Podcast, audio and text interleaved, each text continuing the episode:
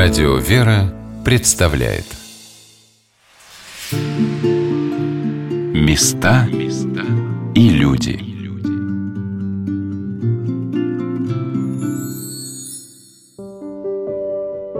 Сегодня на «Волнах Радио Веры» мы рассказываем о традициях старчества в Калужской Свято-Тихоновой пустыне, как она развивалась веками, как она понимается современными насельниками монастыря – как она ощущается паломниками обители.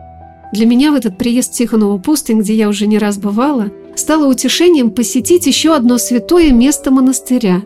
Это могилка последнего тихоновского старца иеромонаха Палладия. Началось это посещение с небольшого чуда – подарка старца.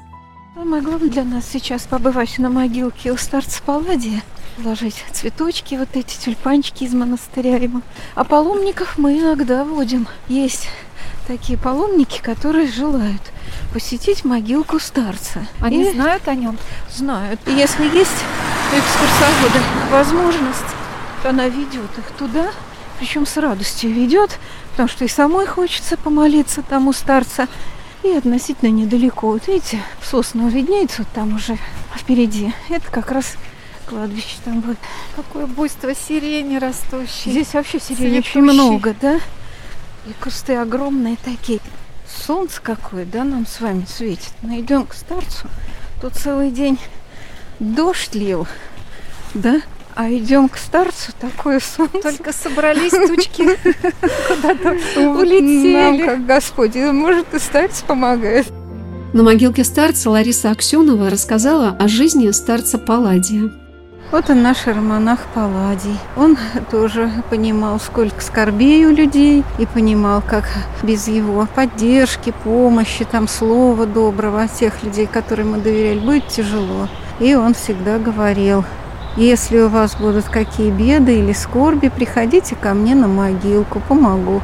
Многие до сих пор приходят, люди в селе здесь вот знают и приходят, тихонечко сами тоже уберутся, поплачут на могилке, попросит о помощи старца Палладия нашего. 81 год прожил старец Палладий. Тяжело ему, конечно, приходилось. В 29 лет он пришел в Тихонову пустынь.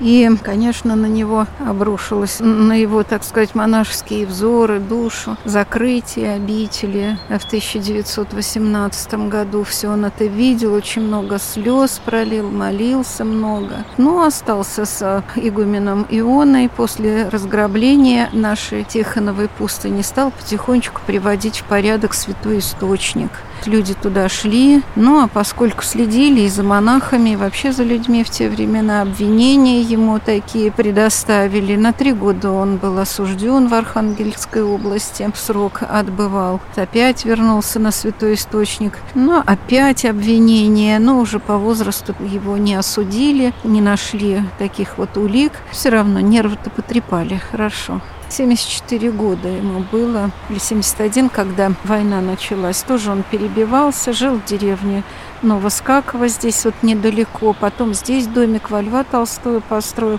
Люди к нему шли, шли, шли, шли. И все своим трудом делал. И дом, и печку э, клал, и фундамент, и валенки чинил. такой вот батюшка был. Самым главным дарованием и подвигом старца Палладия был подвиг непрестанной молитвы, который увлекал и всех приходивших к нему. Он молился коленопреклоненно и тогда, когда жители села во время немецкой оккупации согнали в сарай и хотели сжечь. Но неожиданно пришла помощь, и фашисты отступили, так и не успев выполнить свои намерения. А нам в те дни, когда в Москве еще были закрыты все храмы, и люди сидели по домам в режиме самоизоляции, на могилке старца – Господь послал утешение словами нашей спутницы Ларисы Аксеновой для укрепления и ободрения. И старец Палладий тоже вдохновил нас на молитву.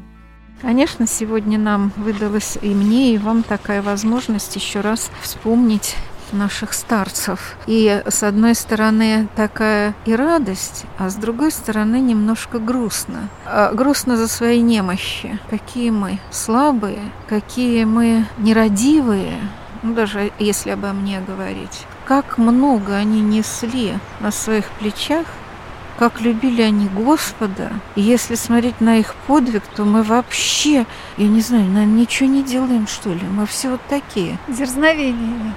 Нет у нас дерзновения абсолютно. Или оно исчезло куда-то, может быть, было. Что-то мы все в какой-то спячке. А сейчас вообще особенно грустно стало. Потому что вот этот карантин, и все как-то попритихли в своих домах, сидят. И монастырь пуст, нет паломников. Так иногда расскажешь и вдохновишься. Даже у мощей вместе помолишься преподобного Тихона, молитву прочитаешь, и то идет помощь. Забываем мы о подвиге наших старцев, забываем мы почему-то. Больше смотрим смотрим смс телефон, кто что прислал, что Трамп сказал, что Греф сказал, что тот, что этот сказал, и совсем забыли о своем предназначении. Но если мы в монастыре или при монастыре, или мы просто православные христиане, Куда делся наш интерес-то? Хочется так верить. И надежду такую я, конечно, в своей душе держу, что вот после того, как народ придет в чувство, после паники, после эпидемии, после того, что действительно пережили многие из нас вот сейчас там из-за границы, действительно не хватает вот этого живого общения со святыми, побыть, поплакать их мощей. Не хватает действительно рассказа, воспоминания, восстановления в памяти как они-то жили? Они же тоже много пережили. И Великую Отечественную пережили, Первую, Вторую. И что там было? И репрессии все. Почему-то мы об этом вот забыли все. Мы забыли, что у нас такой сон святых, и что вообще наша земля русская, как открытый антиминс, она усыпана мощами святых, божьих угодников, людей, воинов, которые за веру Отечества жизнь свою положили. А мы увлеклись телефонами, интернетом, сообщениями, пересылками, все что угодно, только не то, что надо. А наше предназначение молиться – содержать свою душу в мире, помогать тем, кто не может этого сделать. У нас примеров ведь столько. Господи, помоги нам всем выкарабкаться из этой паутины. Ты просто паутина запутала весь даже православный люд. Старец Палладий, архимандрит Тихон, монахиня Макрина. Молите Бога Молите о нас. Бога о нас.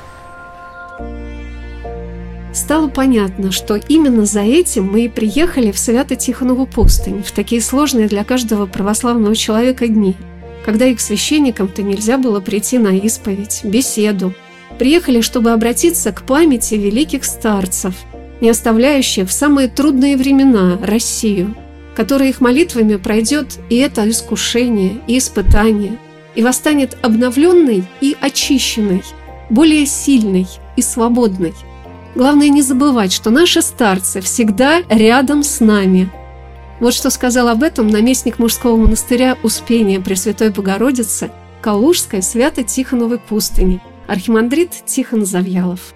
Всем желаем Божьей помощи, всем желаем сердечного мира, радости, не унывать, не отчаиваться, напомнить, что наша церковь управляет сам Бог, и коронавирус, и другие эпидемии, и другие несчастья посылаются от Бога, опять для нашего блага, потому что если говорить про коронавирус, это не какая-то встряска, оттряханула, потому что до этого мы жили слишком беспечно, слишком легкомысленно. Отношение к церкви, к таинствам было тоже легкомысленное. Мы не ценили духовника, не ценили храм. Мы не понимали, к таинству относились с равнодушием.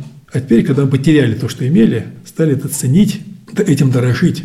И произошел отсев. Кто действительно любит церковь, те остались, они в храм пойдут. Кто в церковь ходил формально, и в церковь лишь по названию, те отсеется. Да, она станет меньше. Но и сказано в Евангелии, вы – соль земли, соль. Соль добавляют очень мало в пищу. Маленькую такую горсточку. Но эта соль делает пищу вкусной, она предохраняет от гниения и прочие продукты, соль. Так у нас станет еще меньше станет сейчас. Но зато это будет настоящая соль, которая не просто имеет вид соли, а имеет силу соли. Поэтому в этом благо этой стряски, этого карантина, что мы увидели, кто есть кто. Э, это была проверка нашей веры, и дальше, если даже что-то потеряли от этого карантина, мы сейчас легко это будет восстановиться, поскольку таинства церкви, они существуют, и через эти таинства мы часто причащаться, исповедоваться и ходить в храм, Бог восполнит то, что мы как бы недополучили за это время. Но зависит от нас, хотим мы этого или нет. Но страшно другое, что если мы не вразумимся сейчас этой стряской, если мы и не причем покаяние, то, что неправильно жили до этого карантина, то, как мы слышим, слышим еще вторая волна будет, третья волна будет какая-то, напугают. Бог мы попустить какие-то еще больше бедствия. И тогда мы будем уже как бы так воспитываться уже скорбями по-настоящему. Пока это было бы на предупреждение нам. Но если дальше мы не, не исправим свою греховную жизнь, не перестанем грешить, не будем умолить Бога помощи, тогда что-то нас ждет более тяжко, я так думаю. Это надо обязательно сейчас, обязательно нам сейчас вот нам проанализировать ошибки, исправить свою жизнь. Я закончу нашу беседу словами старца Кирилла Павлова, когда его спросили про Великую Отечественную войну, а почему же она свершилась. Вот отец Кирилл так сказал, что когда закрыли церкви в России после переворота в 17 году, когда людям разрешили жить, как они хотят, то есть без заповедей Божьих, нарушая заповеди Божьи, люди стали жить безнравственно. И грех стал умножаться в нашей стране. И он достиг вот тех пределов, когда уже последовало наказание Божие русского народа. Это Великое Отечественное было наказание русского народа за безнравственную греховную жизнь за все эти годы, которые до, до войны. А после войны, представить, люди очистились, они пошли в храм, они справились. Это были же новые люди после войны, новое поколение, которые действительно по-настоящему верили в Бога. Вот благодаря, может, и войне появился отец Кирилл Павлов, потому что он столько пережил скорбей и трудностей во время Великой Отечественной войны. Так война его смирила, так, можно сказать, его воспитала война, что он уже все ценил в жизни. И еду, и, и людей, и все, что мы имеем. Поэтому вот, если мы хотим будущего России, надо не грешить. Надо привести покаяние и помнить, что за грех всегда следует наказание. Поэтому будем каяться, будем молиться и верить, что Бог не оставит Россию за молитвы и оптинских старцев, и тихоновских старцев, и всех старцев, которые были, дай Бог, есть, тайны где-то есть на Руси, и которые будут знать в будущем. Спаси Господи. Помогимся, Господи. Даруй, Боже,